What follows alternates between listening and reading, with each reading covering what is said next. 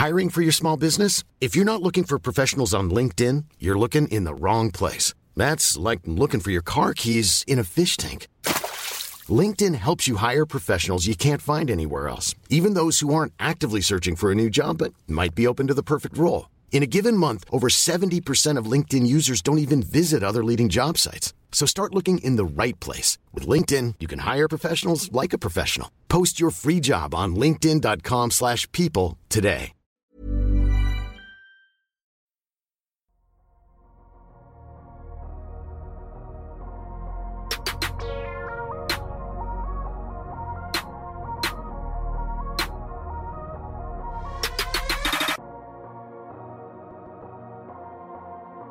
Salut à tous, c'est Amine. Bienvenue dans un nouvel épisode du Dunk Hebdo NBA podcast. Aujourd'hui, si je suis de retour à la présentation, ce n'est pas pour parler du All-Star Game, mais nous allons profiter du break pour aborder un sujet qui peut déchaîner les passions.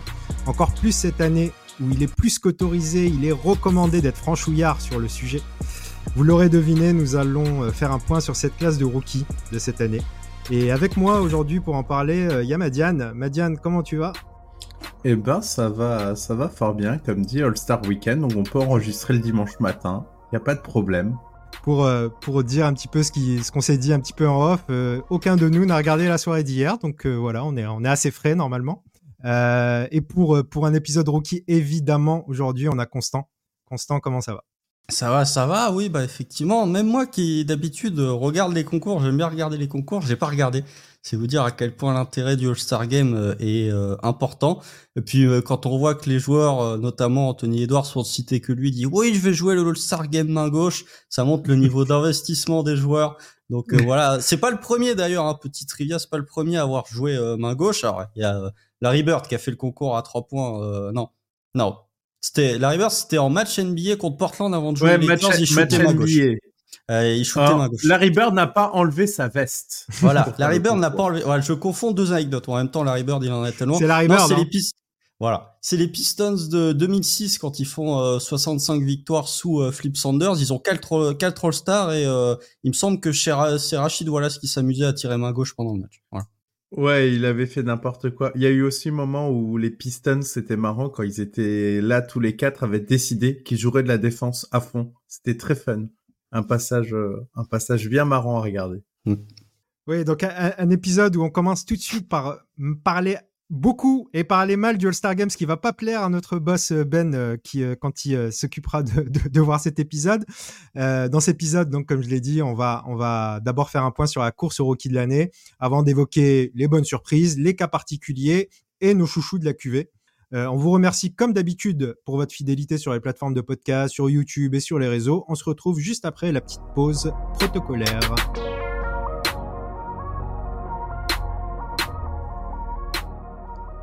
Alors, j'ai envie d'aller tout de suite à l'essentiel, les gars, en vous demandant quel est euh, un peu votre, votre podium de cette euh, QV de rookie, puisqu'il risque d'y avoir assez peu de suspense. Donc, on va commencer tout de suite par ça et on va, on va évacuer euh, certains sujets euh, évidents. Commence par le troisième. On commence par le troisième. Allez. Pas de débat. il y en a Euh, plus bah, en trop. là. troisième, on a Miller. Hein. Oui, Ouais. non, non, Brandon Miller en, troi- en troisième, euh, euh, qui, qui nous fait un très bon, euh, un très bon mois de mois de janvier, février. Il attaque bien 2024. Euh, globalement, euh, j'ai l'impression qu'il commence à se faire au jeu NBA, qu'il est un peu plus sérieux aussi défensivement. Je le trouvais bon sur l'homme en défense et maintenant je vois que euh, ne- euh, qu'il progresse dans ce compartiment, qu'il s'ajuste plus et euh, c'est bien parce que défensivement aussi, euh, il faut pas que ce soit un poids pour son équipe. Et puis offensivement, ouais, il a l'air d'avoir trouvé ses zones et, sa façon de de scorer. Donc très bonne surprise finalement de, le voir aussi bien performer depuis le début d'année. Oui, bah après, non, non, mais moi j'ai Miller en 3. On en parlera peut-être a- après un peu plus dans le détail de Brandon Miller. Mais euh, quand on avait fait euh, le 4 quarts, j'avais dit ne sous-estimez pas la bonne saison de Brandon Miller, je me rappelle. Quand on avait fait la FAQ de Noël, on avait parlé un peu de, de Rami Raquez et de Brandon Miller euh, Euh, non, c'était une des questions de la FAQ, il me semble. c'était Quentin euh, Spots of the Year qui avait parlé de, de, Brandon Miller. Et je me souviens, j'étais frustré parce que j'avais pas pu parler de Brandon Miller. C'est moi qui avais. Mais non, ouais. Mais euh, du coup, non, moi je l'ai, je l'ai en troisième. Ah, et puis après, bon, le top 2, il est évident, bien sûr. Tout le monde là dans, dans le bon ordre en plus. Ouais, tout à fait, inconstant. Ouais, bah, moi, j'ai Chet Holmgren en deux, j'ai Victor Wembanyama en Ah, vous, vous, avez, euh, vous avez été un peu vite. Je voulais juste revenir vite fait sur, euh, sur Miller euh, aussi. ouais, je, je suis d'accord avec vous. Je suis surpris positivement depuis le début de la saison sur sa défense. C'était pas forcément l'aspect sur lequel on, on, on l'avait drafté. Donc bon défenseur. Offensivement, tout de suite, ça, ça rentre assez vite. très bon shooter. On voit vraiment beaucoup de qualité à, ce joueur. La seule question, c'est de savoir quel est le plafond. Il y a beaucoup qui le comparent, par exemple, à Paul George. Euh, mais si c'est Chris Middleton, si c'est Danny Granger, ça sera déjà très bien. Et parce qu'il y a, on, on, on va peut-être se poser un peu plus la question. On sous-estime peut-être le, le handle de Paul George et on n'est pas encore à ce niveau-là euh, sur Brandon Miller. Ah, et on n'est pas sûr d'atteindre ce niveau-là pour Brandon Miller. Donc si euh, s'il atteint un niveau équivalent à un Chris Middleton par exemple ça serait déjà vraiment vraiment bien. Et oui, pour la suite, je pense que du coup, si Constant à ce, à ce top 2 là, je pense qu'on est tous d'accord sur le top 2 avec Chet en 2 et, et, et Wembanyama en 1. Madiane. Euh, bah oui, disons que les courses se sont croisées. Euh, les courses se sont croisées euh, déjà parce que effectivement, bah, Victor, euh, Victor euh, bah, joue de mieux en mieux et on abordera son cas plus spécifiquement. Et aussi, bah, Chet malheureusement euh, c'est ce qu'on se disait en off, c'est que l'un des mauvais aspects du fait qu'il a été très vite responsabilisé dans un collectif qui essaye de gagner beaucoup de matchs, qui a besoin de ses victoires, donc du coup forcément tu as tu as moins d'occasions de, de, de, te, de te reposer, il y a, il y a pas de load management sur lui, euh, comme il peut y en avoir chez d'autres, et ben forcément là, on a un vrai rookie wall, je trouve. On, dit souvent, ah, le rookie wall, il existe de moins en moins, etc. Si, il existe, si tu joues tous les matchs, il y a un moment, tu vas taper, euh, tu vas taper dans tes réserves. Et je pense que là, euh, pour Chet, ce qui est logique, c'est première saison, retour de blessure. Euh, il n'a pas joué toute la saison dernière. Bah ouais, forcément, là, là, on a un vrai rookie wall. Mais c'est logique, vu le niveau de responsabilité qu'il a au Kessie, c'est quand même lui qui, qui, en grande partie, euh, fait en sorte que ce soit une, une excellente défense. Donc euh, oui, euh, c'est pour moi c'était logique qu'à un moment ça allait tousser. Donc des débuts excellents, c'est ça ne baisse pas sa valeur, mais forcément il y aura des moments un peu plus bas et et on est en plein dedans et ça reste quand même très décent. Pour des moments bas, il y a beaucoup de joueurs qui rêveraient de de bas aussi haut. Constant, pour te relancer, je vais te poser une question un petit peu un petit peu provocatrice. Euh, qui je pense, euh, on sera d'accord sur la réponse en vérité, mais euh, si euh, Chet avait joué l'année dernière et du coup avait été dans sa classe de, de, rookie, clairement. Oui, il aurait été rookie de l'année, oui. On est d'accord. Oui, oui. Pourtant, pourtant, Banquero, pourtant, Banquero fait une belle, très belle saison l'année dernière, mais il serait quand même le rookie de l'année. Oui, c'est parce que c'est Déjà, Chet a, les, pourcentages, il a l'efficacité. Alors, je sais que ça peut euh, déplaire à certains quand on parle du rookie de l'année de parler de l'efficacité. C'était notamment l'un des, des points qui faisait que pour certains, Jane Williams aurait dû être rookie de l'année devant Paolo Banquero, qui était un point que je partageais pas. Mais c'est surtout ce qui fait la différence, euh, ce qui aurait fait la différence l'an dernier entre euh, Paolo Banquero et Chet Holmgren, c'est l'aspect défensif. C'est que vraiment, on a un moteur défensif, on a le point d'ancrage défensif de cette équipe d'OKC, ce qui n'est pas le cas par exemple de Paolo Banquero. Donc effectivement en attaque, tu as un joueur un peu plus euh, frustre, un peu plus allez, un peu moins impliqué dans le collectif, même si voilà, on est sur un joueur à 16 points en 55 39 77 pour un rookie, c'est c'est quand même très intéressant. Donc après, c'est sûr que euh, c'est difficile de, de de pas le voir potentiellement comme le meilleur joueur de la QV de la draft 2022. On salue les fans du Magic, mais ça peut l'être. Peut-être que ce sera Jane Williams, peut-être que ce sera Jordan Envy. Euh, la draft est encore relativement, enfin même très fraîche, donc ça peut encore beaucoup évoluer. Mais effectivement, c'est difficile d'être, euh, enfin on va dire que tout le malheur entre guillemets de Chet Holmgren, c'est de s'être blessé et d'arriver en même temps, enfin de faire sa saison rookie en même temps qu'un joueur qui a quasiment le même profil, mais qui, contrairement à Chet, est un extraterrestre.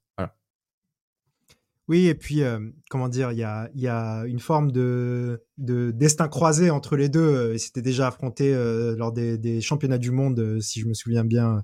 Et, et on avait vu mm. ce qui s'était passé à l'époque avec une perf globale des États-Unis supérieure avec un très bon chat, mais Victor qui avait qui avait marqué les esprits. Je, je me rappelle. Bah, c'était Kenneth Lofton, le, le, le, ouais. le MVP des États-Unis en finale. C'est Kenneth Lofton. Mais n'oubliez pas que Chet Holmgren avait été élu MVP de la compétition quand même. Hein, de, Il mm. me semble que c'est la Coupe du Monde U20. Mais oui, mais toujours est-il. Mais de toute façon, les deux un peu, un peu euh, de manière un peu facile parfois par les médias américains, mais les deux sont très liés de toute façon. Et je pense que euh, même s'il y en aura un qui sera DH20 et l'autre qui sera peut-être jamais, les deux seront toujours très liés dans leur destin.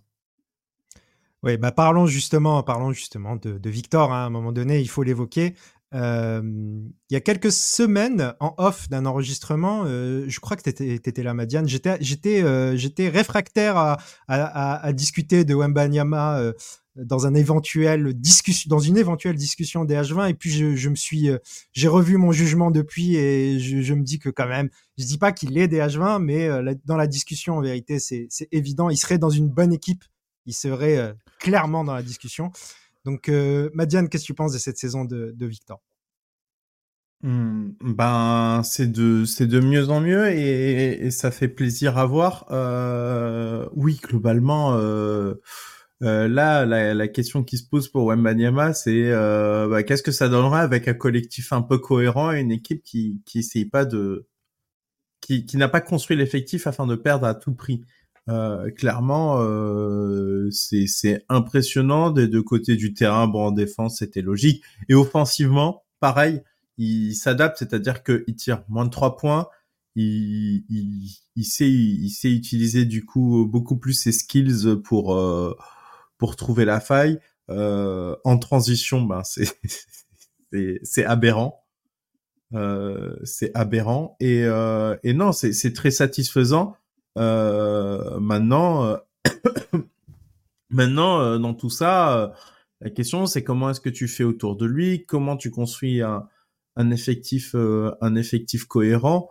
Euh, mais euh, quand on regarde les statistiques au vu de ses minutes, au vu de, de, de, de ce qu'il fait, euh, c'est générationnel en termes de saison rookie. Il faut aussi le dire, c'est-à-dire que Chet n'est pas un euh, parce que euh, parce qu'en fait aussi il tape euh, il tape l'une des rares années où il peut pas être un mais en fait dans beaucoup beaucoup beaucoup de d'années NBA la saison de chat aurait suffi mais là mmh. ce qu'est en train de nous faire Victor Wembanyama est, est, est, générationnel et quand on regarde par exemple c'est des petits indices mais mais sa perf avec le triple double avec les comptes je sais constant que tu vas, tu vas tu vas pas un. Désolé. Voilà.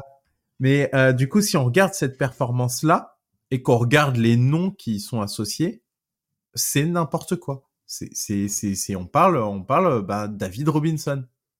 C'est, ça date, euh, ça date d'il y a très longtemps.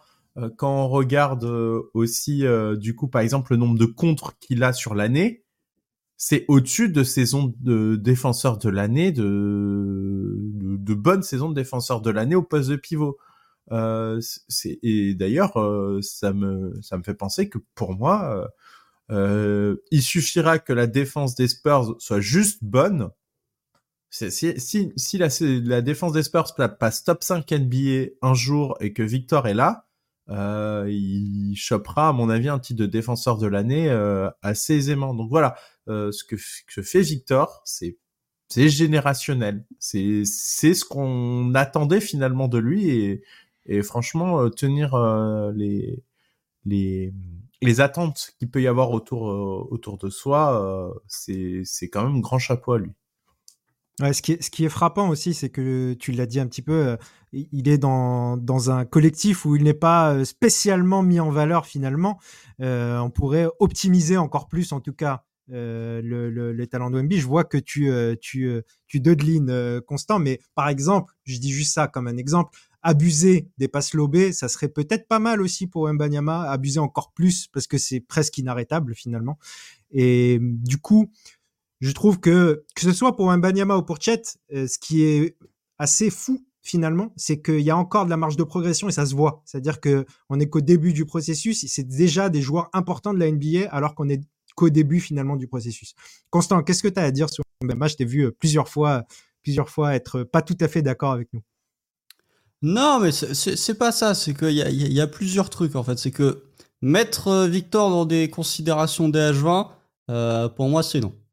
Hein. Je le dis direct, pour moi, c'est non. C'est-à-dire que si on n'a pas mis, je vais prendre un exemple tout simple, même si je pense que le joueur est quand même meilleur. Euh, je pense que Victor est quand même meilleur que joueur en l'état. Mais si l'an dernier, on n'a pas mis Jaren Jackson Jr. dans un DH20, on ne met pas Victor Wenbanyama cette année. Même si individuellement, sur la capacité à se créer son propre tir, la capacité, c'est un bien meilleur joueur offensif que euh, que ne l'était Jaren Jackson Jr. l'an dernier, qui était plus un, un shooter par exemple en bout de chaîne que Victor qui va aller prendre des pull-ups, etc. Mais pour moi, plus le bilan, même si on sait que voilà, le bilan c'est pas toujours ce qu'on prend en compte. Vous regardez le DH20 de l'an dernier, il n'y a pas un joueur qui a pas fait les playoffs l'an dernier. Si, il y a Damien Lillard dans le DH20 euh, qui n'avait pas fait les playoffs, c'est le seul. Sinon. Euh, et Damien Lillard qui sortait d'une saison où il était euh, quasiment dans le top 5 du MVP. Mais après concernant concernant Victor, je trouve que voilà, on va pas se mentir, on en avait parlé, j'en avais un tout petit peu parlé quand on avait fait l'épisode sur les Pistons au moment où ils étaient à leur 33e défaite consécutive et euh, sur les Spurs au moment où ils étaient sur leur 13e ou 14e défaite de suite ça aide d'avoir Trey Jones en titulaire quand tu enlèves Jérémy Sohan en meneur et que tu remets Trey Jones titulaire. Ce qu'ont fait les Spurs depuis euh, le passage à l'année 2024, en gros, c'est le moment où ils se sont dit ah faut peut-être quand même qu'on fasse les choses bien. Euh, où Victor euh, s'est remis à briller. Plus, ça faut quand même le mentionner, les restrictions de minutes euh, qu'il a eu pendant allez tout le mois de janvier, ce qui est et en fait, c'est quelque chose où il a eu moins à se fatiguer. On l'a vu sur les quelques matchs juste avant le break où il est reparti au niveau de la trentaine de minutes au lieu d'être aux alentours des 24-25. Tu sens que bah, c'est un peu plus dur de traîner la carcasse sur 30 minutes que de la traîner sur 25. Ce qui n'enlève en rien hein, les performances de Victor qui sont sensationnelles. Euh, je sais pas s'il prend moins de 3 points parce que en gros depuis ces restrictions de minutes, un tir sur 3 de Victor est un tir à 3 points. La différence c'est qu'il les met puisqu'il est à 36% depuis euh, depuis la restriction de minutes. C'est surtout oui, il y a des séquences de, domination. Je dis ça en rigolant, mais le triple double face aux euh, face aux euh, Raptors, c'est juste parce que le dernier c'est une reprise de drip parce que Grady Dick fait un airball sur son tir, donc il aurait pas dû être comptabilisé. Mais ça c'est mon petit côté tatillon, on va dire. Mais non non, mais il fait des, des performances exceptionnelles. On n'en parle pas trop parce que euh, voilà, il y a euh, les, les, flashs euh, au dribble, il y a des grosses actions au compte, mais il y a quand même un petit peu de playmaking. Alors il y a beaucoup de déchets hein, en termes de, de turnover, c'est-à-dire que son ratio assist turnover, il perd plus de ballons que ce qui ne réalise de passes ici. Donc ça, c'est un truc qui va naturellement se corriger au fur et à mesure des années. Hein. On n'allait pas demander non plus à Victor, avec tout ce qu'il est capable de faire, d'être en plus de ça propre au niveau des, des pertes de balles. Euh, il y a une dissuasion terrible près du cercle. C'est-à-dire que vous prenez les, les, les on-off au niveau de la, fréquence de tir adverse près du cercle. C'est-à-dire euh, combien le pourcentage de tirs tentés par l'adversaire près du cercle quand Victor est sur le parquet et le pourcentage de tirs tentés par l'équipe adverse près du cercle quand Victor n'est pas sur le parquet. C'est en gros, vous prenez ce différentiel-là et les 96e percentile de la, enfin les 96e centiles de la ligue. C'est-à-dire qu'il est déjà parmi les plus grands euh, les plus grandes forces de dissuasion de toute la NBA. Alors après, en termes d'efficacité, on n'est pas encore tout à fait, en termes de pourcentage de réussite adverse près du cercle, on n'est pas encore tout à fait dans Rudy Gobert, on n'est pas encore tout à fait dans le Anthony Davis, dans ce joueur-là. Mais en termes de dissuasion, par contre, il est déjà dans ce registre-là. Il y a peu de joueurs qui viennent le, le tester et c'est de plus en plus évident au fur et à mesure de la saison, quand bien même il joue de moins en moins avec Zach Collins. C'est-à-dire que euh, les mecs ont de plus en plus peur de driver sur Victor Wembanyama, quand bien même c'est quasiment le seul intérieur sur le parquet. Donc oui, offensivement, il y a, y a énormément de bonnes choses. Le tir commence un petit peu à marcher. Puis voilà, je suis pas, j'ai quelques réserves entre guillemets sur le fait que effectivement euh, ses coéquipiers ne sont pas du calibre d'un Chet Holmgren, mais est-ce que ça entre guillemets le fait d'avoir euh, je sais pas combien il est, il me semble qu'il a 35% d'usage, enfin, il a un usage de superstar déjà euh, Est-ce que ça l'aide pas quand même à se mettre un petit peu en valeur? Il est exceptionnel, hein, attention, mais il a quand même énormément de ballons. Je suis pas d'accord, par exemple, avec ceux qui disent que il pourrait être mieux mieux optimisé sur certaines séquences, mais je trouve qu'il est déjà à un usage de superstar et en fait c'est un truc, il a 30% d'usage. Il est dans le 97e centile de la ligue. 30% d'usage, c'est All NBA. Hein, pour vous dire, Jokic est à 31, Yanis est à 33. Donc, c'est juste sur le fait que je peux lire certaines fois en disant oui, il pourrait plus le servir. Il a déjà un usage de superstar. Je pense qu'il pourrait être mieux optimisé que plus mieux servir. Oui, c'est. Bah, tu l'as. Vas-y. Vas-y, vas-y. Non, non, non, vas-y, vas-y, vas-y. Non, mais justement, c'est la qualité de, et les conditions dans mm. lesquelles il est servi qui pourraient être améliorées, mais on peut pas lui donner plus de ballons. Enfin, mm. C'est, c'est, enfin, ce serait, ce serait indécent de, de, de l'utiliser plus. Donc oui, oui, c'est ça. C'est, c'est les conditions dans lesquelles il reçoit le ballon qui, qui doivent être optimisées. Euh, J'ajoute la remarque parce que tu l'as mentionné, il ne joue plus avec euh, notre ami Collins mm. et euh, et ça aussi, euh, le fait de l'avoir repositionné au poste de pivot, par mine de rien, euh, je pense que ça n'a ça n'a pas rien à voir avec euh, avec son amélioration. bah ça fait un peu plus d'espace, c'est plus simple pour lui et, et je pense que ça l'aide ça l'aide énormément. Et, et surtout, ce qui est intéressant, c'est que en temps en début de saison, il, faisait des stats, mais on ne sentait pas l'impact sur une amélioration de la qualité du jeu des Spurs.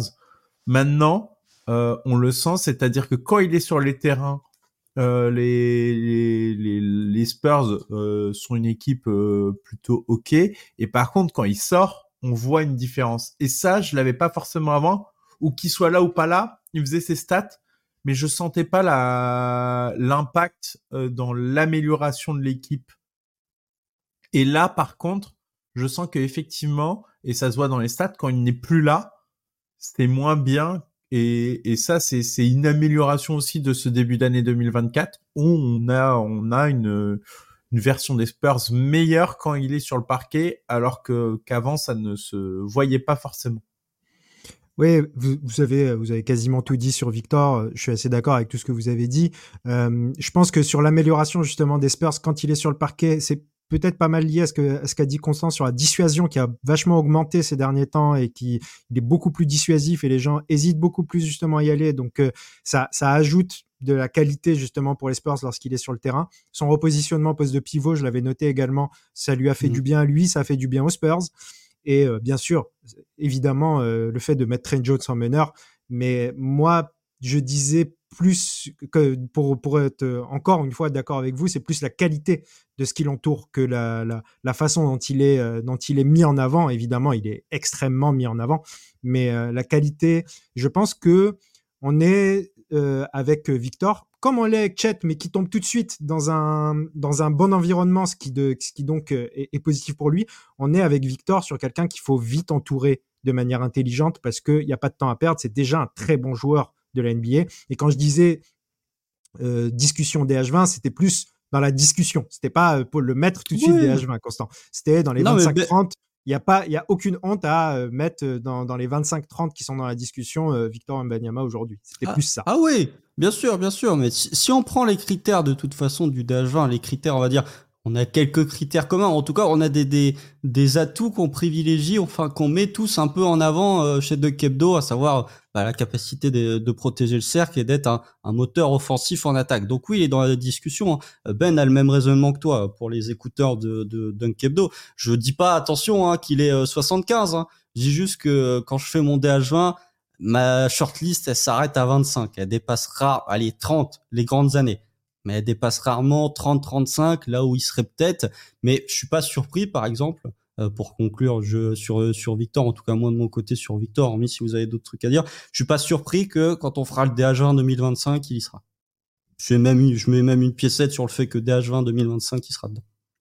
Surtout qu'il va vite euh, arrêter de jouer et qu'on va vite un peu oublier Victor, je pense. Donc ça risque de jouer effectivement.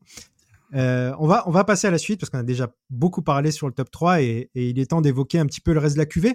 Euh, ce top 3, justement, il me fait faire une, transition à travers euh, une réflexion que je me suis faite. on est sur trois joueurs bons défense sur notre top 3, deux exceptionnels en défense et le troisième qui est un bon joueur, bon joueur en défense. Et on est sur une QV où il y a de la qualité en défense. C'est assez rare pour le souligner parce qu'en tant que rookie, c'est plus difficile justement d'être tout de suite impactant défensivement plutôt que d'être impactant offensivement et de se faire voir comme ça. On est sur une cuvée qui est plutôt pas mal. Euh, avec pas mal de joueurs, euh, pas mal de joueurs intéressants. Est-ce que, est-ce que justement, je vais vous laisser un petit peu plus la, main libre. Est-ce que euh, chacun, vous avez quelqu'un à citer dans, la suite avant d'évoquer vos chouchous, dans la suite, qui, qui, serait, qui serait à citer parmi les, les bons joueurs défensivement? Madiane, pour commencer. Euh, je, je, vais, je vais parler d'une évidence. En plus, c'est pas mal, c'est français. Euh, Bilal Koulibaly. Pourquoi? Parce que euh, moi, ce qui m'a, hum, j'ai été grandement déçu par les, les guards formés en France. On a quand même euh, eu euh, pas mal et du coup les deux se sont fait couper récemment, Fran Nikina et, et Kylian Hayes. Donc voilà, il y avait, moi j'avais cette crainte de me dire, est-ce qu'on n'est pas en train encore de nous vendre euh, un rookie qui va être ok défensivement, mais qui va être euh, bah, inexistant euh, le, le reste du temps. Et non, Bilal Koulibaly défensivement, c'est c'est ce qu'on attendait. c'est pas mal d'activités. C'est c'est c'est même visuellement très impressionnant et peut-être plus impressionnant visuellement qu'efficace, mais ça reste quand même très très sérieux.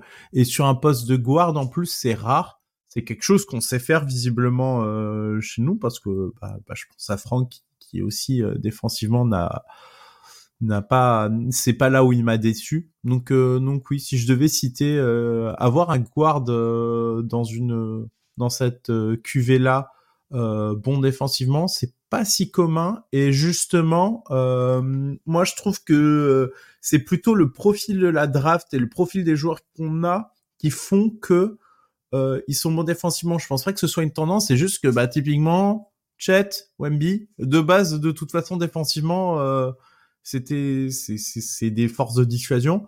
Euh, et derrière, pareil, euh, Miller, c'est grand, c'est costaud. Forcément, enfin, ça laisse retranscrire. Donc euh, voilà, lui, c'est un guard, donc c'est plutôt inattendu et, et, je trouve ça, je trouve ça très positif. Ouais, guard forward. Hein. Oui. Plus proche de l'ailier que du C'est quand même un ailier. Mais en fait, il défend. Oui, mais il, est sur, il, est sur, les extérieurs. C'est ça. C'est ce qu'il défend en fait. Il défend les extérieurs. Il y a une polyvalence défensive, mais on va dire que c'est plus un corps d'un ailier, même si finalement la taille euh, est pas non plus. Euh, enfin, c'est pas Brandon Miller au niveau de la taille. Il hmm. lui rend quand même quelques Ah non, non, bah, c'est, moins de 2 mètres. Il est, il est, il est à 1,98 euh, d'après la CGT. Donc, d'après la police, il est à 2,3. Hein, donc, on sait hmm. jamais. Hein.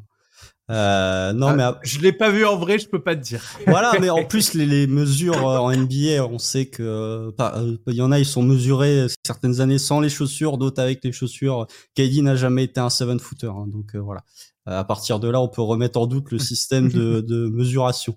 Non, non, après, bah défensivement, je suis obligé. Ça, ça, prêche pour ma paroisse, mais en même temps, c'était une de ses qualités lorsqu'il a été drafté, Monsieur Kayson Wallace, parce que Madiane, tu parlais justement du fait que c'était on avait des profils d'intérieur avec euh, Chet, euh, même si c'est euh, Chet, c'est la draft 2022, mais avec euh, Wemby, avec des profils un peu plus déliés, quand on mentionnera les jumeaux Thompson dans quelques instants. Mais oui. Jason Wallace, c'est un guard.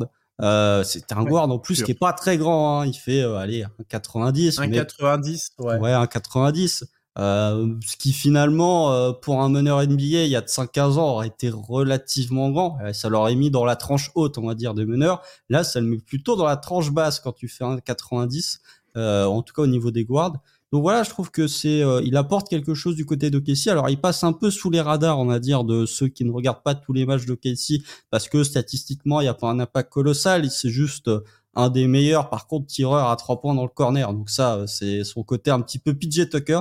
Mais défensivement, on est sur, euh, sur quelqu'un de, de, très intéressant qui est capable de rentrer dans le 5 majeur lorsqu'il y a des absents du côté de d'OKC, les, rares fois où il y a des absents du côté d'OKC, il y a vraiment des choses très intéressantes, un peu parfois quelques rookie mistakes, notamment sur la gestion des fautes, sur les faits de mordre à certaines fins des attaquants, là où il peut encore progresser, mais je trouve que off-ball, notamment sur les interceptions, il y a une vraie activité, et euh, on-ball, il y a des choses euh, très intéressantes, même si voilà, il n'est pas non plus c'est pas un défenseur d'élite en tout cas pour l'instant. Je trouve que voilà, c'est un bon défenseur collectif qui individuellement euh, montre de belles choses pour un joueur de première année. Donc euh, voilà, c'est pas non plus euh, on n'est pas sûr. J'ai vu les comparaisons d'Eric White. Voilà, c'est le joueur qu'on aimerait qu'il devienne. Mmh. Un peu ce, profil-là, je dis pas All-Star, hein, mais un peu plug and play, joueur qui peut un peu tout faire défensivement, offensivement. Mais c'est très intéressant en tout cas ce qu'il montre pour l'instant du côté de Kessie. Et c'est pratique pour euh, OKC. C'est mmh. mine de rien, euh, il y a un fit. Euh, c'est t'avais pas besoin d'avoir un fort guard, t'avais mmh. besoin de ça. c'est-à-dire un mec qui est capable euh, de faire euh, toutes les petites choses un peu utiles défensivement, qui a un shoot euh, décent et qui peut bosser off ball. Et franchement, ça par contre niveau niveau adaptation à l'équipe, tu pouvais pas rêver mieux clairement. Oui, même au niveau de la, de la mentalité, comme ça, ça pourra peut-être parler, faire transition potentiellement sur d'autres rookies, mais je trouve que, euh, ce, qui, ce qui est bien avec certains rookies de cette année, on va dire, c'est que ils ont un, un, mindset que je trouve très positif. On a parlé par exemple de Brandon Miller, qui je trouve, j'en ai parlé dans, dans l'épisode sur la trade deadline, est peut-être le seul qui essaye d'influer quelque chose du côté de, de des Hornets, Kayson Wallace. Tu pourrais te dire, bah, je suis drafté euh, dixième, ça pourrait être un peu frustrant, on va dire, pas de faire les poubelles, mais de pas être un ball dominant et d'avoir très peu de situations pour se développer. Bah non, il accepte son rôle, il l'accepte pleinement, et je trouve que euh, pour juger aussi de la réussite d'un rookie, il faut bien prendre en considération le, la mentalité du rookie. Et je trouve que on a pas mal de rookies qui acceptent et qui ont très facilement accepté leur rôle cette année. Ouais, je, je, vais revenir un petit peu sur les deux joueurs que vous avez cités rapidement. Euh, Kayson, oui, comme tu l'as dit, Constant, c'est un peu plus sous les radars. Et pourtant, finalement, c'est un joueur qui joue énormément. Il joue mm. moins de minutes que certains, mais euh, c'est un joueur qui est là tous les soirs finalement et euh, qui fait euh, qui fait le job d'un vétéran j'ai envie de dire c'est presque ça qui est qui est le plus impressionnant avec euh, avec Kayson pour ce qui est de Bilal le, le, truc positif que tu t'as peut-être pas dit Madiane c'est que il est moins négatif en attaque que ce qu'on pouvait attendre aussi dans une équipe de dans une équipe de Washington qui, qui fait très peur, euh, c'est vraiment le côté positif, c'est-à-dire qu'on voit, on voit le, le défenseur de, de, talent et qui n'hésite pas à prendre en plus les, les, les match-ups euh, difficiles euh, quand, euh, quand Doncic est en ville, c'est Bilal qui est sur lui. Et mm. à côté, euh, offensivement, c'est, ça laisse entrevoir, une, si la progression continue, un joueur qui sera, qui sera peut-être positif en attaque aussi, et du coup, un, un bon avenir pour lui également. C'est ce qui faisait peur euh, finalement quand on le voyait arriver, c'est qu'on doutait pas de ses capacités défensives, mais mais c'est pour ça que le, comparatif avec Franck euh, me paraissait pertinent, c'est que justement, ce qui fait qu'il va pouvoir avoir sa place, être développé, etc. en NBA, c'est pas sa capacité défensive, c'est juste qu'il faut que positivement il soit euh, il soit utile à l'équipe. Et, et ça a l'air d'être le cas, donc donc on espère qu'il pourra se développer. Et ça nous offre que non, bah, j'ai gâché la transition, excusez-moi. non, mais je, rapidement, euh, justement, rapidement sur ça, c'est que moi, la crainte que j'avais vis-à-vis de Bilal Koulibaly, c'était que ce soit un Isaac Okoro bis. C'est-à-dire que si vous regardiez euh, Bilal du côté des, des Mets, euh, il avait à peu près la même utilisation que euh, que Isaac Okoro sur demi-terrain. C'était ça qui était inquiétant. Et il, est, il rentre un peu plus du côté de, enfin, il, il est un peu plus présent dans, dans le jeu collectif des des Wizards et même c'est un joueur qui qui a pas peur au niveau de la mentalité. Voilà, c'est pas Ousmane Dieng, c'est un joueur qui hmm. qui prend ses responsabilités, qui a pas, peur de prendre ses shoots. Non, pas timide et c'est bien d'être égoïste dans la NBA, hmm. même si c'est pas forcément ce à quoi tu es formé. C'est bien d'être égoïste en NBA et les Wizards, bah potentiellement là avec le bon développement de Deni Avdia, ils peuvent avoir une une paire d'alliés avec Koulibaly, Deni Avdia qui peut être euh, intéressante en tout cas, qui peut être euh, une satisfaction de leur saison qui est quand même passante. Oui, bah, tu m'as, m'as pas gâché la, transition puisque tu as évoqué euh, Isaac Okoro et ça me permet de parler tout de suite de quelqu'un dont on a un peu plus peur que ça devienne Isaac Okoro, même si, ok, Okoro est un joueur NBA intéressant tout de même et tout. Néanmoins, Ozar Thompson, pour, ne, pour le citer justement, est peut-être l'un des plus impressionnants en défense si on enlève les, les, les, deux, les deux monstres qui sont tout en haut mais euh, on a quand même peur, euh, on a quand même peur de son utilisation en attaque, qui pour l'instant est, disons-le, très compliqué, voire euh, catastrophique. Anecdotique. Voilà. Et qui pose problème, c'est-à-dire que tu attaques à 4 quand tu as, quand tu as Ozar sur le terrain. Et même si ça venait à s'améliorer, on imagine que ça pourrait, ça aurait du mal à dépasser finalement un peu un, un, Isaac Okoro qui peut sanctionner à trois points quand, quand besoin. Pour l'instant, c'est pas le cas de Zar, mais, euh, mais qui pourrait le faire, mais qui, à partir du moment où il n'est pas respecté, posera tout de même toujours des problèmes. Donc, on espère peut-être que ce sera mieux, mais défensivement, on est sur un joueur extraordinaire. Qu'est-ce que vous avez à dire sur Ozar Oui, on est sur ah un joueur très polyvalent. Bah, la longueur, hein. La longueur, euh, ça, ça, aide bien, et puis surtout le, le, le moteur, c'est-à-dire que défensivement, il a un moteur quand même qui est assez exceptionnel.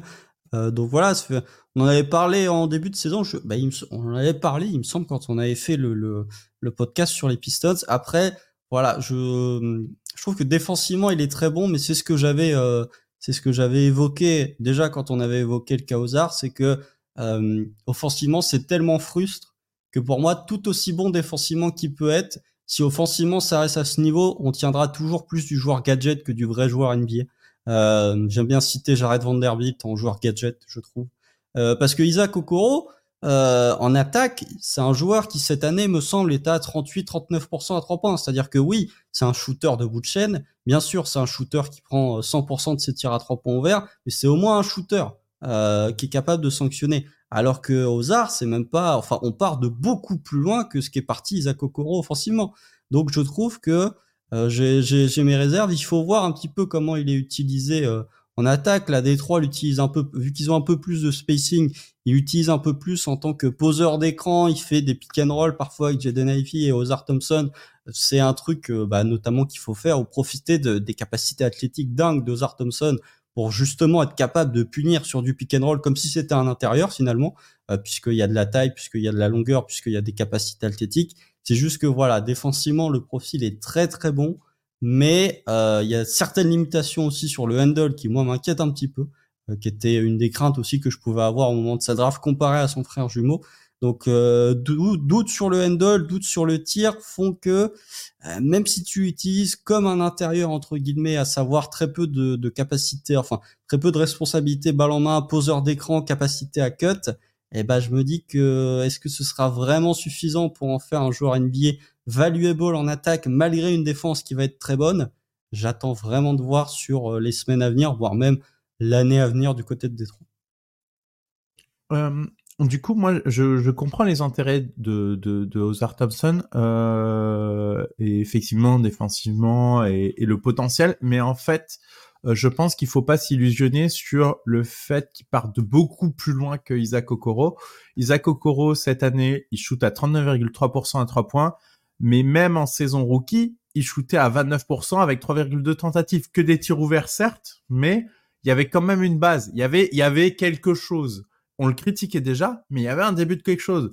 Ozar Thompson, 1,6 tentatives par match, donc c'est pas trop peu de tentatives pour avoir un effet statistique, mais c'est quand même 15,5%. On part, euh, on part de la stratosphère. On ne se crée pas un shoot à, entre 21 ans et 25 ans. La progression sur le shoot, si, si t'as pas déjà une base, quelque chose, un petit frémissement de base, ça, ça, ça aura jamais lieu. Donc moi, je, je, je comprends qu'il y ait du potentiel, etc. Mais moi, je, pense qu'il part de trop loin pour devenir un jour à peu près utile offensivement en NBA. Je pense que ça restera un boulet à jamais s'il reste en NBA, mais euh, là, ça, part de tellement loin, pas de handle. Euh, il, fera des petits points, il fera des petites choses utiles, oui, mais mais ça va rester un boulet en attaque et, je je pense pas euh, au Coro, ce serait, euh, je pense le le, le summum qu'il pourrait atteindre, alors que déjà au Coro, on trouve que c'est limité. Donc euh, le meilleur scénario. Le meilleur scénario, c'est au Coro, mais même là, j'y crois pas. Euh, Constant tout à l'heure a parlé de, de, joueurs gadget en citant Vanderbilt et en comparant avec euh, avec Ozar. J'irai plus loin en disant que joueurs anachroniques parce que finalement ces mecs ils sont draftés dans les années 90. Je pense qu'ils ont une très belle carrière parce que on avait un peu plus l'habitude de pas toujours attaquer à 5 en NBA et que les spécialistes défensifs qui étaient très mauvais en attaque avaient des carrières. Euh, il suffisait de progresser un petit peu au fur et à mesure et d'être euh, un peu utile, comme l'était euh, un Anthony Mason par exemple à, son époque, pour, pour pouvoir, pour pouvoir rentrer et, devenir un, grand joueur NBA. Effectivement, il y a des inquiétudes, même si ce que ce qu'on a vu en défense, qu'on a vu aussi au rebond, le, mmh. le, le, le travail au rebond de Thompson est très impressionnant. Donc, s'il y a une petite chance que, que le joueur devienne Isaac Okoro en attaque, ce sera un joueur plus intéressant qu'Isaac Okoro. C'est ça qu'il faut le dire aussi. C'est-à-dire qu'il a peut-être encore plus de, de il, t'apporte plus en défense que, que ce qu'apporte déjà Isaac Okoro, avec plus de longueur en plus et plus de, de un potentiel physique plus important. Donc, laissons sa chance à Ozar et, et, et je vais vous lancer justement sur, euh, sur euh, son jumeau, Amen, puisque euh, puisqu'on parle d'Ozar. Qu'est-ce que vous pensez d'Amen pour qui la saison est plus compliquée, mais qui peut s'expliquer aussi Constant, Constant, qu'est-ce que tu penses d'Amen que, que tu aimais beaucoup au moment de la draft, si je me rappelle? Ouais, disons que j'aimais bien, bien. Je préférais le profil que celui de son frère jumeau, par exemple. même si c'était un profil qui était plus brut, il y avait quand même plus de qualité dans le futur, je trouvais, pour Amen que pour Rosa. Après, la saison, elle est en deux parties, on va dire, pour Amen. C'est-à-dire qu'il se blesse très tôt euh, il loupe, il me semble, c'est trois semaines de compétition, voire même un mois et demi. Non, c'est un mois et demi, hein, parce qu'il doit jouer les deux premières semaines de régulière et tu revois pas avant fin décembre. Donc c'est un mois et demi de compétition. Euh, blessure à la cheville, il me semble. Et ensuite, bah c'est tout le problème de Houston, c'est-à-dire que Houston est une équipe très moyenne qui commence à devenir une équipe médiocre avec un coach qui nous fait sa plus belle imitation de, euh, je sais pas, de euh, Larry Brown, je sais pas, de, de Tom Thibodeau aux grandes années des Bulls. C'est-à-dire que, bah ouais, quand ton bac court, il prend 38-40 minutes, enfin, quand ton bac court titulaire prend 38-40 minutes par match tous les soirs, c'est difficile de voir les jeunes se développer. Hein. Donc, Ime Udoka admet certaines de ses erreurs, notamment quand on parlera d'un autre rookie des Rockets où il commence à lui donner pas mal de temps de jeu. Mais euh, là, on va dire que euh, Amen profite de la blessure de Fred Van Vliet pour être titulaire. Donc, il est titulaire sur les cinq derniers matchs où il joue 30 euh, minutes de moyenne. Bah, on voit les qualités de Amen Thompson. Il y a des qualités de playmaking. Là aussi, il y a des qualités défensives. sur la capacité à créer des turnovers pour l'équipe adverse, notamment via les interceptions, notamment via quelques contres aussi. Donc voilà, c'est intéressant. C'est pas forcément ce dont on, ce dont a besoin Houston. Euh, c'est ça qui m'inquiète un petit peu. C'est-à-dire que défensivement, euh, enfin offensivement, mais la manière dont il est défendu par les équipes adverses, bah effectivement, il y a de la rim pressure, il y a de la capacité à agresser le cercle, mais là aussi, il y a une absence totale de tir qui était même quand on regardait un petit peu d'Overtime Elite, il partait de plus loin au niveau du tir extérieur que son frère jumeau. Euh, donc voilà, c'est un truc qui m'inquiète un petit peu, mais il y a quand même beaucoup plus de responsabilité balle en main, il y a quand même beaucoup plus de capacité de création que je trouve plus intéressant malgré une activité défensive et une capacité défensive moins forte que son frère jumeau. Il sera moins élite, je pense, de ce côté-là du terrain, mais il sera moins négatif en attaque parce que plus de responsabilités, meilleur handle et des lectures que je trouve plus intéressantes que son frère. On va, on va essayer d'avancer un peu plus vite euh, parce qu'on on passe beaucoup de temps sur chaque rookie pour essayer de les évoquer tous. Vu qu'on est sur les Rockets euh, et que tu viens un, peu de l'évoquer, on va, on va parler de Cam Whitmore. Mmh. Euh, qu'est-ce que vous en pensez? Là, c'est plus récent, justement, comme tu l'as dit, Udoka a, a, fait son mea culpa, entre guillemets, en lui donnant plus de minutes et on voit à quel point il y a un potentiel quand même très très fort, notamment en attaque, là, pour le coup, Cam Whitmore. Un trou noir, hein. trou noir complet. Hein. Trou noir complet. Est-ce que. Non, mais attendez, attendez. Cam Whitmore, il a joué 476 minutes cette saison. Il a fait 13 passes décisives. 13 passes décisives. en, 500 minutes. Ah oui, je l'avais pas vu. C'est, ah, un trou noir complet. Euh, par contre, en attaque, oui, bah, en attaque, il y, a, des choses intéressantes. Il profite aussi de la blessure de Tarizon, puisque Tarizon, il a un peu le syndrome euh, Brandon Ingram de l'an dernier. Pour ceux qui savent pas, Brandon Ingram euh, était blessé à l'orteil, il avait loupé deux mois et demi. Hein. Pour un problème à l'orteil, bah, Tarizon, ça fait deux mois et demi qu'il est pas là non plus. Donc euh, Udoka a donné des minutes à Cam Whitmore et il les, il les lui rend bien. Par contre, machine de scoring, hein, effectivement. Euh, faut, faut pas lui demander grand chose. Hein. C'est-à-dire que défensivement, pas très bon. Playmaking, c'est pas très bon. Par contre, il prend la balle et il te met la balle dans le panier de manière assez efficace en plus. Efficace. C'est ça qui est. Oui, parce que c'est pas non plus, euh, voilà, on n'est pas sur euh, ce type de rookie très trou noir qui en plus c'est pas efficace. Il y a de l'efficacité près du cercle, il y a du volume à trois points, ce qui est un truc qui manque un petit peu aux Rockets mmh. notamment et qui leur permet de leur débloquer quelques trucs en attaque, même si leur attaque reste pas folichonne.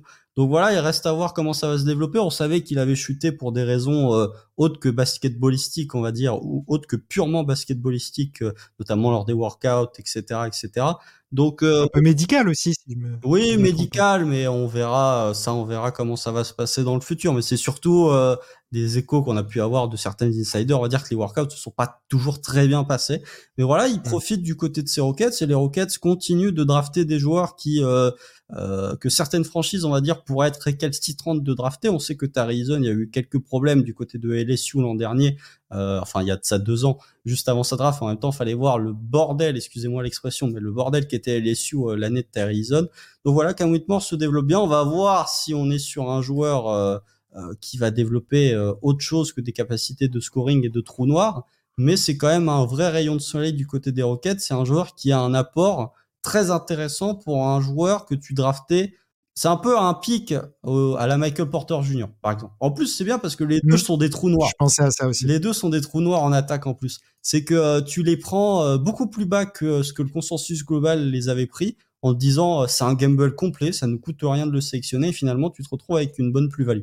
Alors est-ce qu'il deviendra du niveau de Michael Porter Jr. Je souhaite, mais en tout cas, les prémices sont très intéressantes. C'est intéressant et je pense que, juste pour conclure rapidement, je sais qu'il faut qu'on aborde d'autres rookies, mais au moins, sa place en NBA, je pense qu'en sortie de banc, il y aura toujours moyen de, de lui trouver une bonne place. Et ça, au moins, euh, ça, au moins, c'est sûr, c'est un joueur NBA et il trouvera sa place en rotation euh, en sortie de banc à minimum. On est d'accord, on est d'accord tous sur euh, sur. Euh, c'est un profil assez simple finalement à définir euh, ce, ce Cam Whitmore. Et j'ai pensé à la même chose que toi, Michael Porter Jr. Tout de suite, il y a, y a ce côté-là en tout cas qui qui revient forcément. Et du coup, du coup, c'est un joueur qui va plaire à Madiane puisque on sait, on connaît la, l'appétence qu'a Madiane. Pour, non, c'est pour MPG. C'est la beauté du shoot, moi, Michael Porter Jr. Hein. C'est un peu différent. C'est très différent. Euh, on, va, on va avancer vite. Avant, avant de l'oublier, quand même, on, on, va, on va citer un joueur qui est un peu plus dans la, dans, justement dans la lutte pour cette troisième place, qu'il l'a été en tout cas, euh, et dont on a beaucoup parlé en tout début de, saison. On va parler de, de Jaime de, du Miami Heat, euh, un joueur un peu bon à tout faire.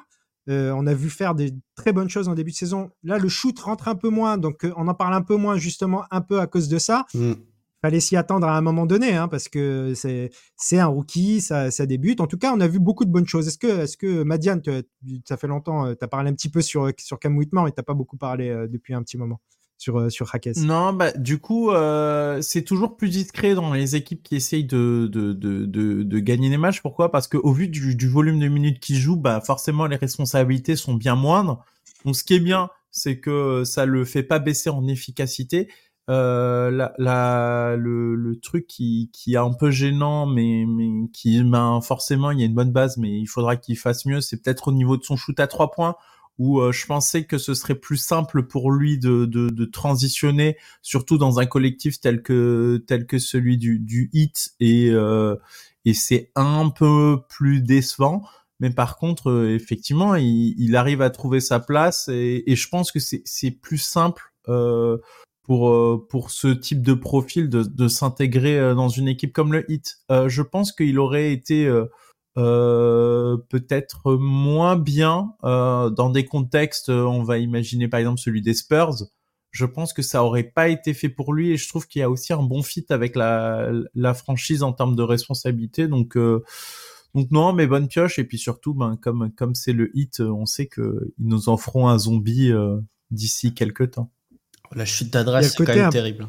La chute d'adresse, c'est terrible. Ces derniers temps, c'est ça qui est dur. C'est-à-dire que depuis qu'on a fait la FAQ de, Noël, il est quand même à, 23% à 3 points sur 3 tentatives. Hein. Ça fait deux mois, hein, la FAQ de Noël. Hein. Euh, ça commence à piquer un peu. Alors, il a loupé quelques matchs fin janvier. Je trouve qu'il est, il est moins impactant, en fait. On en avait parlé, il me semble. Quand on avait fait la FAQ de Noël, on disait, où le tir à trois points ça va pas tenir, mais c'est un joueur quand même qui a suffisamment de qualité pour survivre à une baisse d'efficacité. Bah, il est quand même beaucoup moins valuable quand il est à 23% à trois points que quand il est à 39. Je trouve que c'est un joueur qui a quand même 31 minutes. Il y a peu de rookies en fait qui jouent plus que lui euh, en termes de minutes. Peut-être Brandon Miller. Sinon, euh, Chet joue moins, Victor joue moins. En fait, c'est quasiment faudrait faudrait regarder exactement. Mais euh, non, parce que Chet a joué tous les matchs. Mais en termes de minutes jouées, c'est peut-être, il doit être sûrement dans le top 5 des rookies qui ont joué le plus de minutes cette saison. Euh, et je trouve qu'il y a un manque d'impact du côté du hit euh, ces derniers temps qui se fait ressentir aussi parce que euh, il y a le retour des blessés, donc forcément il faut un peu plus partager la gonfle. Il y a quelques bonnes performances quand même, on va pas non plus euh, être médisant en disant que ça fait deux mois qu'il fait rien, mais la baisse d'efficacité, euh, en tout cas la baisse d'efficacité à trois points le rend un peu moins brillant et le fait d'avoir le retour des blessés, notamment bah, le retour de Jimmy Butler, le, tout le monde qui revient un petit peu euh, du côté du 8 pour avoir enfin un groupe complet, fait que bah, il est beaucoup moins, euh, beaucoup moins impliqué, je trouve, dans le jeu offensif du 8 et dans le jeu collectif. Mais c'est surtout depuis son absence, enfin, il avait déjà mal démarré et ça allait déjà moins bien, mais en plus depuis euh, la petite absence qu'il a eu fin janvier, c'est là où, où je me suis posé la question de est-ce que physiquement il est euh, il était, il est vraiment apte parce que autant ça commence à chuter, il fait sa petite absence, mais depuis son absence, c'est même pire parce que je je sais plus quel pourcentage t'as défini, mais là sur les depuis son retour d'absence, ouais, c'est c'est c'est famélique euh, son efficacité derrière la ligne. Mm. Après, l'idée l'idée avec Rakesh, je pense, c'est que même si effectivement, quand il shoot moins bien, il devient beaucoup moins intéressant, forcément. Ça va pas continuer à shooter aussi mal, j'imagine, vu le premier échantillon qu'on a vu. Et du coup, le côté plug and play, un peu euh, capable de tout bien faire, hein, intelligent, défense, connecteur, euh, capable de un peu tout bien faire. Ça, ça, il a ça. Lui, je pense que on peut sans trop peu de, de prendre de risques dire qu'il a sa place en NBA pour, euh, pour, euh, pour assez longtemps. Oui, c'est un ailier en 18, hein, c'est pas non plus. c'est déjà très bien. Même quand il est peu d'adroit, c'est un joueur qui commet quand même peu d'erreurs. C'est-à-dire qu'un tir manqué, c'est pas une erreur pour moi. C'est ça. On est, on est d'accord. Euh, pour avancer vite, pour parler de nos chouchous, je vais vous citer, euh, je vais vous citer un petit peu euh, les autres joueurs qu'on n'a pas encore cités, si vous voulez en, en, parler rapidement. on voulait parler de JJ Jackson, hein, un petit peu le, le, seul vainqueur de la, de la période catastrophique à, à Memphis, même si, Vince Williams. aussi Vince Williams. oui, oui, tout à fait. Jordan Hawkins, que certains aimeraient voir plus du côté de New Orleans. Mhm. Tracy Jackson Davis, révélation du côté de, de, Golden State. Et Toumani Kamara, pour en revenir encore un, un spécialiste défensif, euh, est-ce que vous voulez parler de, de, quelqu'un en particulier parmi ces, ces quatre-là? Non, bah après, euh, il y a encore. Enfin, c'est incroyable que les, les Warriors aient pu drafter Trey Jackson Davis 55, euh, il me semble. Ou alors, il est même pas drafté. Oh, je sais plus. Mais en tout cas, il est drafté beaucoup plus bas que son, son apport réel ah sur, bah. le, sur le parquet. Alors après, c'est on va dire qu'il est moins euh, non 57 c'est ça 57 pics de la draft 2023 c'est l'avant-dernier pic il joue moins euh, ces derniers temps du côté de Golden State aussi parce que voilà il y a le retour de suspension de Draymond ils ont changé un petit peu enfin Steve Kerr a un peu changé les cinq majeurs euh, euh donc ils se retrouvent un petit peu délaissés on va dire au niveau de la rotation mais c'était intéressant. Après voilà j'ai pas j'ai pas grand chose à dire hormis le fait que effectivement Jordan Hawkins est quand même un joueur intéressant à mettre quand tu as Zion Williamson euh, sur le parquet euh, sur le parquet en même temps que toi. Et Gigi Jackson qui a un peu la belle histoire parce que voilà je vais pas faire dans dans le storytelling je suis pas The Great Review mais euh, c'est un joueur qui a qui est, il est de décembre 2004 et de décembre 2004 c'est un joueur extrêmement jeune c'était le joueur le plus enfin, c'est toujours le joueur le plus jeune de NBA qui a fait une saison qui était vraiment pas facile du côté de sa fac j'ai oublié le nom de sa fac excusez-moi, mais euh, où euh, beaucoup lui conseillaient de faire euh, une South Carolina, South Carolina, où beaucoup lui conseillaient de faire une année supplémentaire et finalement il, il a décidé de faire le grand saut. Memphis en plus qui grave pas souvent des joueurs très bruts comme ça au second tour.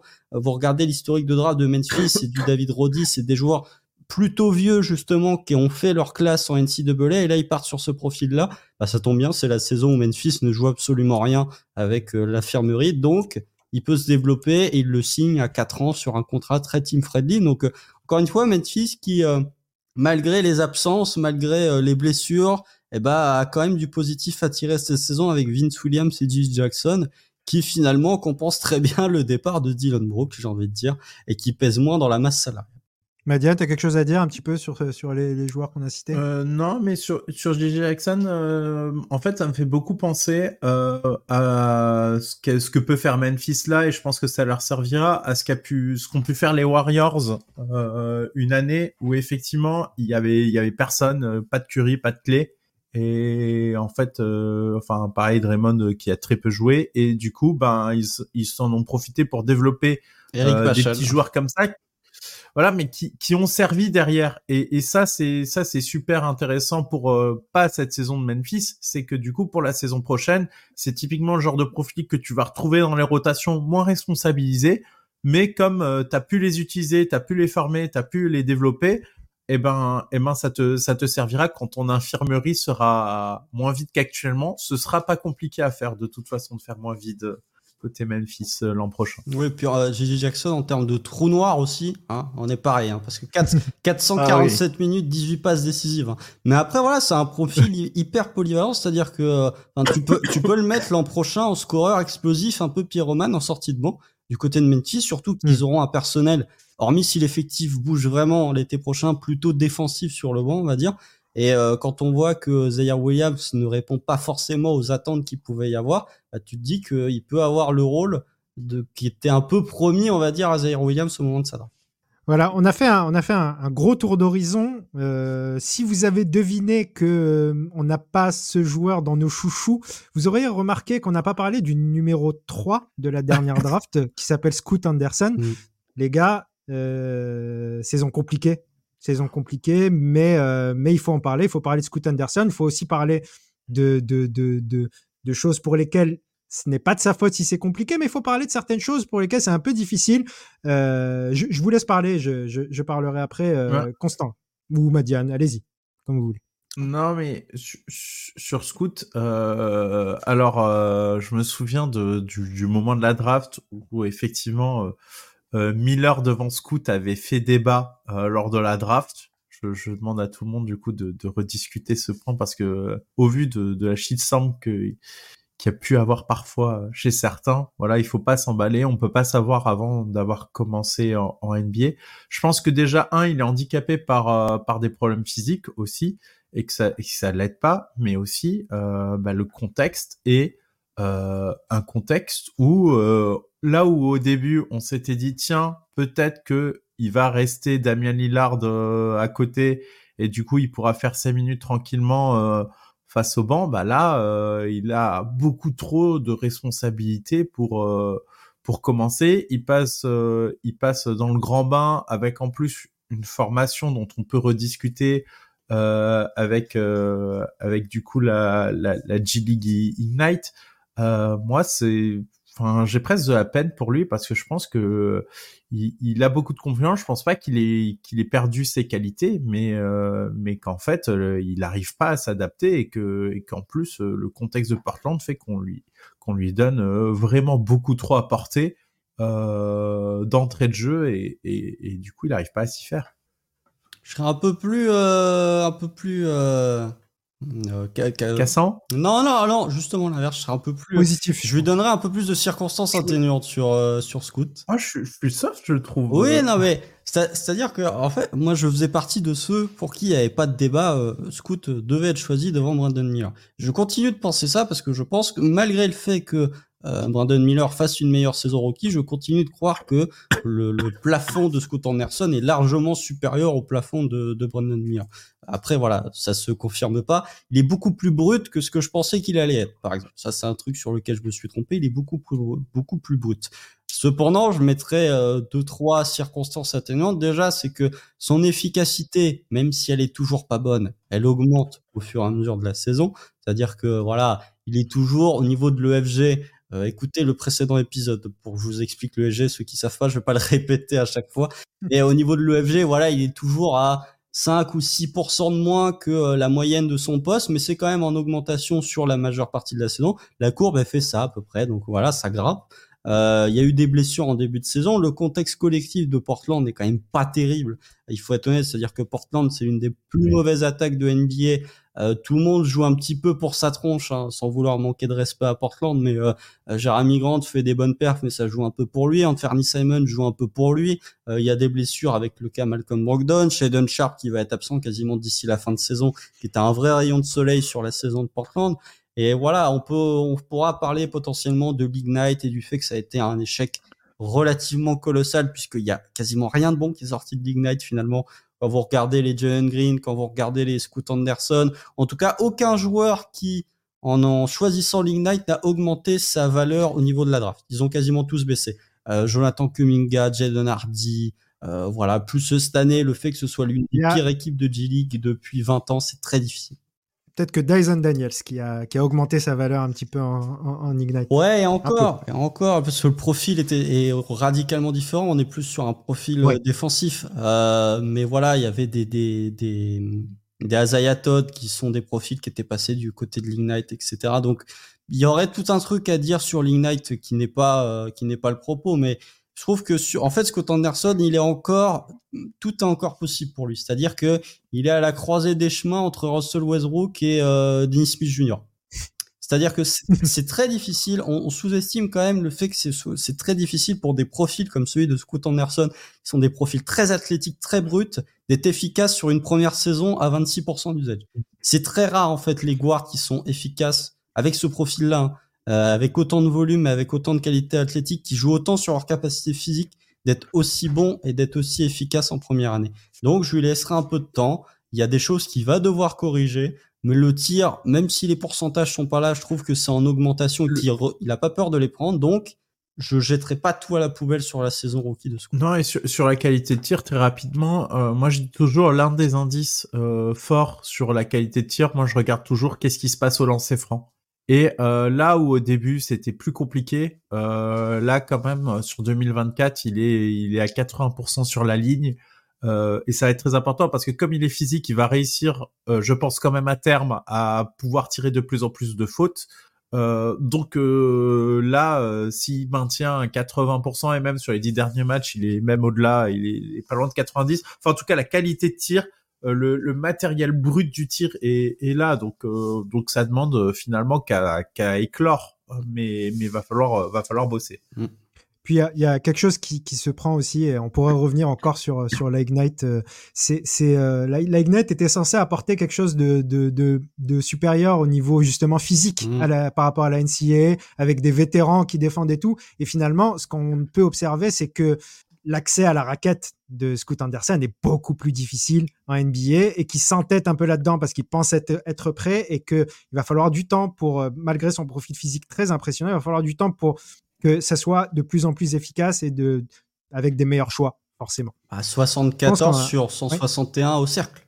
Il a 46%. C'est-à-dire que c'est aussi un truc qu'il partage avec son, son compagnon de Lignite, Jalen Green, c'est que tu as des profils athlétiques, uber athlétiques, mais qui n'arrivent pas à résister au contact ou à finir près du cercle. Et ça, c'est un truc qui m'inquiète un petit peu, qu'il va falloir surveiller. Tout à fait. Et maintenant, on va pouvoir passer justement à, vos chouchous. Et, euh, euh, donc, euh, si vous avez suivi un peu tout l'épisode, je pense qu'on a, on a cité tellement tout le monde que vous devez vous douter des trois qui restent, je pense. Donc, Madiane, dis-nous, dis-nous en premier ton, chouchou de cette cuvée de Bon, moi, du coup, c'est, Monsieur Brandin Podziemski, de, venant de, Santa Clara. petit coucou à Alan au passage J'espère que tu seras content que je le prête. Pourquoi? Parce que euh, au-delà du joueur, hein, parce que euh, on en a entendu parler. Du coup, c'est l'un des rares rookies de cette année, au-delà de Victor, euh, que que je regardais en amont de la de la draft parce que bah, au vu de là où il était. et, et quand j'ai vu que le pic était bah, 19 et Warriors, je me suis dit ah les enfoirés, c'est le fit parfait en termes de franchise à mes yeux. Pourquoi? Parce que c'est un joueur extrêmement intelligent. Euh, il, il, sait shooter, il, est tout le temps en mouvement, euh, bon sens de la passe. Et en fait, euh, je, regardais un peu ce qu'on disait de lui. Et il y a une phrase qui m'a marqué dans un article. C'était c'est le Draymond Green de son poste. Et, euh, et j'aime bien c'est cette capacité à faire à faire tous les petits trucs un peu intelligents, un peu utiles euh, dans l'équipe. En plus, ben on voit que dans l'actualité, les Warriors sentent qu'ils ont quelque chose de bien parce qu'ils ont commencé en, à bencher Monsieur Clay Thompson. Euh, du coup, et ils commencent à se dire qu'effectivement ils tiennent euh, ils tiennent quelqu'un qui, qui, qui, qui, leur servira. Et, et moi, j'adore tous les, tous les trucs. Et ses moves aussi, c'est-à-dire les spins, les spins quand il arrive dans la peinture, moi j'adore.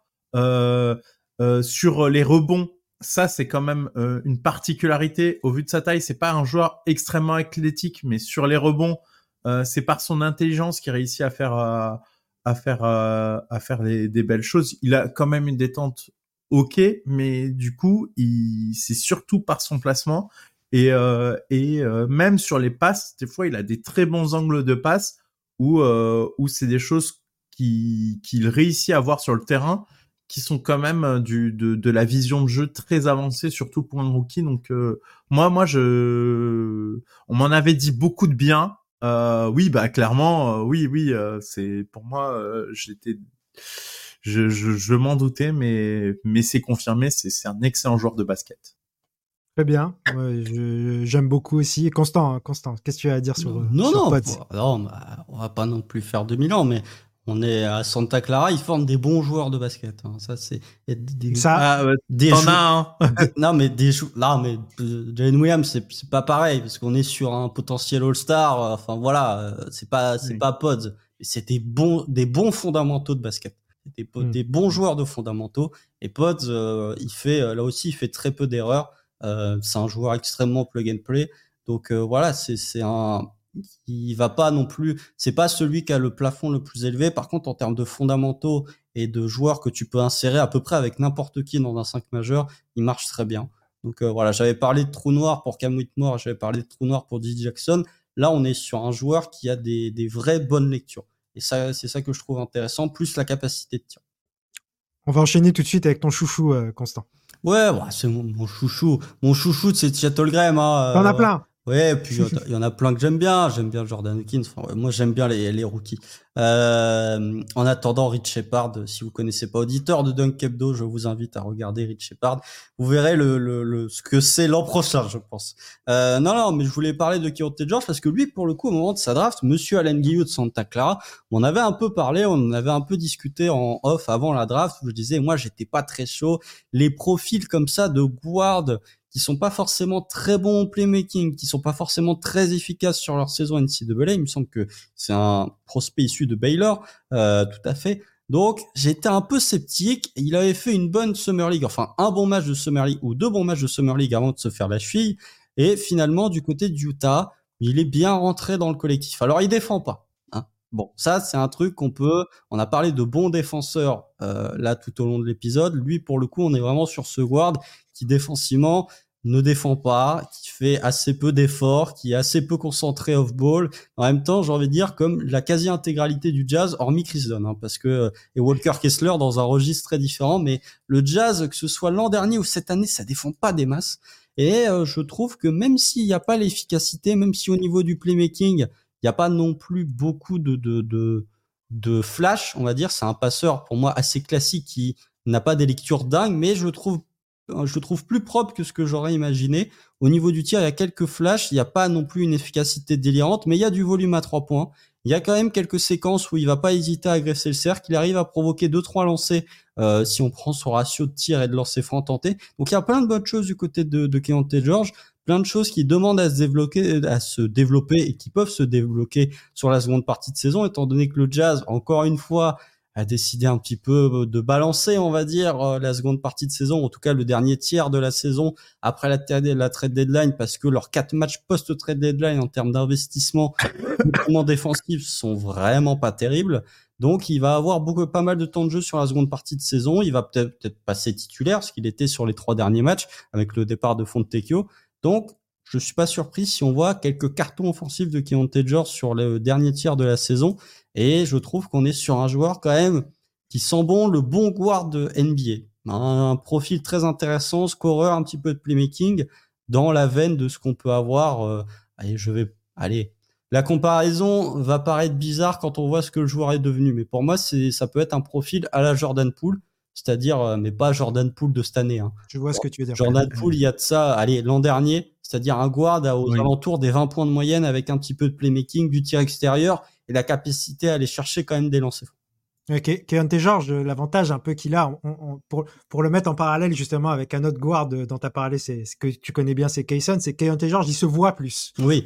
justement, on a tendance à le voir un peu plus et, euh, et pas pour rien parce que c'est aussi des choses positives, mais euh, disons qu'il est plus flashy. Mm.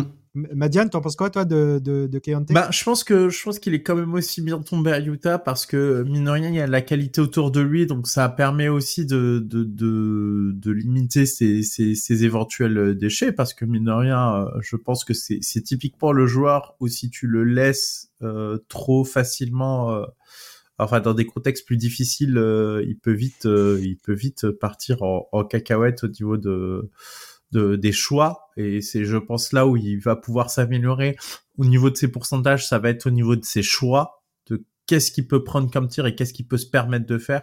Je trouve que je trouve que c'est là-dedans où il pêche le plus. Mais après oui euh, oui niveau développement euh, on a on a un joueur NBA on a on a je pense euh, quelque chose de, qui pourra se, se développer à Utah. On verra la fin de saison à la loupe parce que là je pense que c'est le moment où il va être plus responsabilisé et c'est là où je pense que je j'ai j'ai une réserve, c'est justement dans ce contexte-là euh, où on le responsabilise plus. Si Utah décide un peu de, de entre guillemets balancer la saison, euh, moi ce qui me fait peur, c'est que déjà que les choix étaient parfois douteux, avec plus de responsabilités, la fatigue, le fait de jouer plus souvent contre des titulaires, euh, est-ce qu'on n'a pas un risque qui se grille euh, quand on donne un costume trop gros à un joueur Justement, on parlait de Jordan Poole, quand on donne un costume trop grand à ses joueurs, et, ça c'est un peu ma crainte euh, sur Keontae George.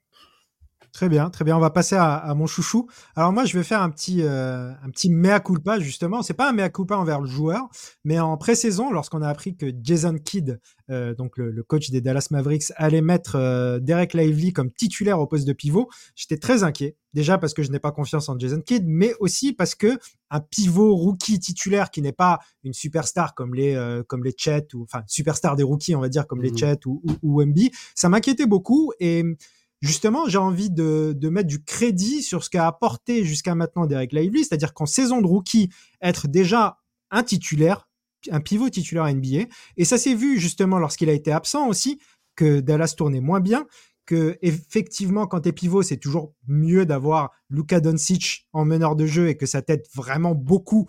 Néanmoins, on a vu un Derek Lively qui s'est imposé cette saison comme un pivot titulaire NBA et pour un rookie c'est vraiment c'est vraiment moi je trouve impressionnant tant on voit des pivots de qualité qui mettent parfois beaucoup de temps à s'affirmer à devenir des joueurs de NBA. Donc là, on est sur un joueur qui est intéressant en attaque parce que Luka Doncic et que ça marche très très bien euh, entre les deux et que c'est ce dont a besoin Doncic, mais aussi un bon un bon un bon joueur euh, défensivement, un bon protecteur de cercle, plutôt bon au rebond. Donc euh, moi voilà, je j'en profite un peu pour faire un mea culpa, mais on parle d'un d'un vrai un vrai bon joueur de cette QV et dans tous ces dans, une cuvée ou cuvée de rookie, pas de, draft, mais dans une cuvée où tu as déjà deux pivots extraordinaires, c'est difficile de, sortir son épingle du jeu et pourtant Derek Lively l'a fait. Donc je sais pas ce que vous en pensez du joueur. Oui, il est un peu dans cette veine. Euh, il y a, si on prend la draft 2022 par exemple, il est un peu dans la veine Jalen Duren, Mark Williams, de, de, mm. de, de ces profils de joueurs très athlétiques qui finalement arrivent plutôt bien à s'intégrer en NBA dès leur début. Alors euh, à des degrés moindres, hein, parce que euh, Jalen Duren a beaucoup plus de, de, une palette offensive plus large que Derek Lively. En même temps, c'est pas très difficile d'avoir une palette offensive plus large que Derek Lively, même s'il y a deux trois, allez, il y a deux trois bouts de de de de, de tir à un ou deux mètres, allez à un mètre du panier, on va dire. Il y a deux trois moves qui peuvent être intéressants, des espèces de petits hooks ou pas de hooks, mais des push shots. En tout cas, c'est pas que des dunks, euh, mais euh, il est il est important, voire même essentiel dans ce collectif de de, de Dallas, parce que si vous prenez les ratings avec lui et Luka Doncic lorsque les deux sont sur le parquet en même temps. Le net rating des Mavs est de 8.69. C'est un très bon net rating. Euh, lorsque Derek Lively est sur le banc et que Luka Doncic est sur le parquet sur les matchs qu'a joué Derek Lively, hein, parce que sinon ça compte pas. Le net rating des Mavs est de moins 8.57, c'est quasiment l'inverse. Euh, vous mettez un petit moins devant avec une défense qui s'écroule. Donc on va voir comment ça va se passer avec euh, les trades qui ont été faits à deadline, avec Daniel Gafford, avec euh, PJ Washington. Je pense que Derek Lively restera malgré tout le titulaire, mais peut-être qu'il aura moins de responsabilités. Mais effectivement, j'étais comme toi. Il me semble qu'on avait fait l'épisode prévu ensemble, Amine, lorsqu'on avait parlé des Mavs. J'étais plutôt sceptique sur Derek Lively et finalement il fait, il montre de bonnes choses défensivement. Il est loin de prendre l'eau et en attaque, bon, voilà, il a Luka Doncic, mais euh, je trouve qu'il fait, il arrive quand même à, malgré le fait qu'il y ait Luka Doncic, il arrive d'une part à, à, à, imposer ses capacités athlétiques sur certains pivots, même si euh, voilà, c'est un, un, prospect qui a beaucoup plus de capacités athlétiques qu'un Chet par exemple, donc c'est beaucoup plus simple de faire parler son physique. Il arrive quand même à le faire, et je trouve que c'est un joueur quand même intelligent qui est pas juste un un, un baobab qui attrape les lobes envoyés par Luka.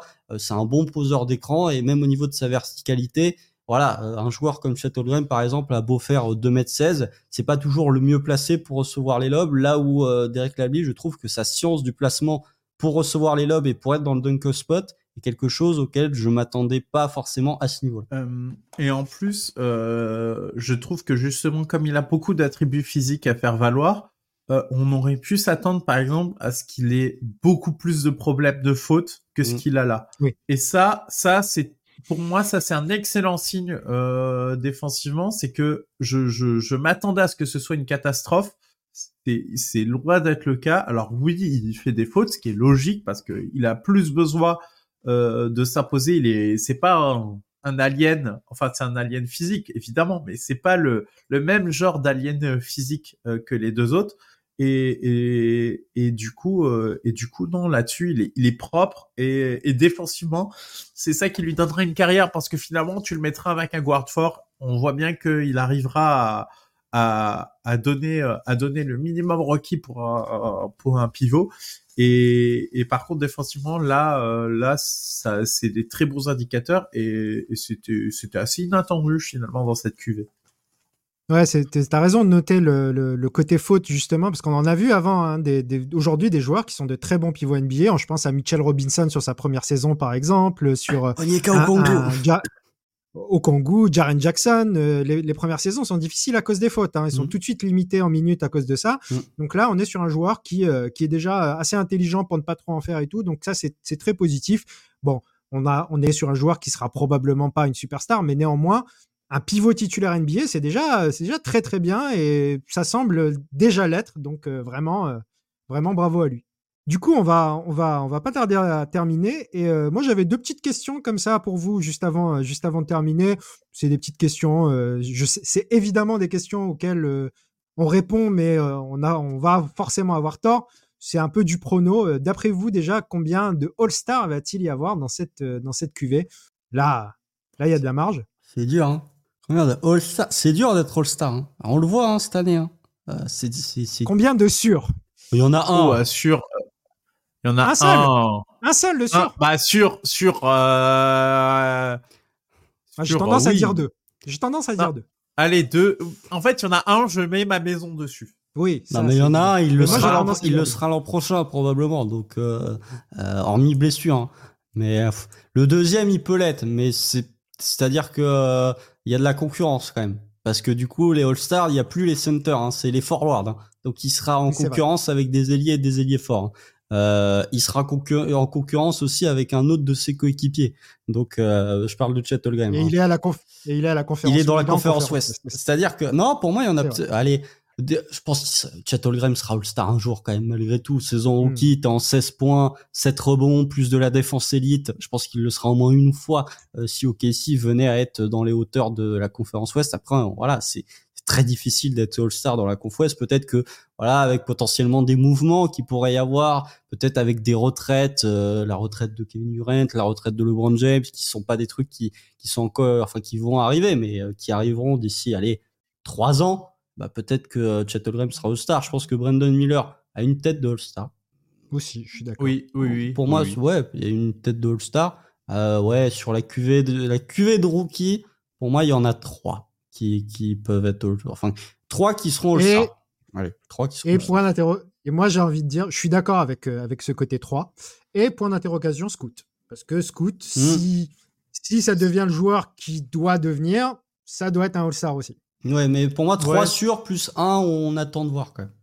Euh, j'ai plus les données. Je me souviens qu'on avait, avait fait un épisode avec Ben qui avait sorti la classe de draft moyenne. Mais euh, 3, il me semble que c'est dans la moyenne des classes de draft. J'ai pas réussi à retrouver le chiffre en live. Je me permets de réagir sur ce point. Salut à tous, c'est le Ben du montage, celui du futur. Effectivement, on avait enregistré un épisode sur Qu'est-ce qu'une bonne draft à l'été 2020 avec Adrien, Alan et moi-même? Si je me permets euh, de m'incruster dans le podcast, c'est qu'effectivement, c'est selon moi un des meilleurs épisodes qu'on ait jamais fait.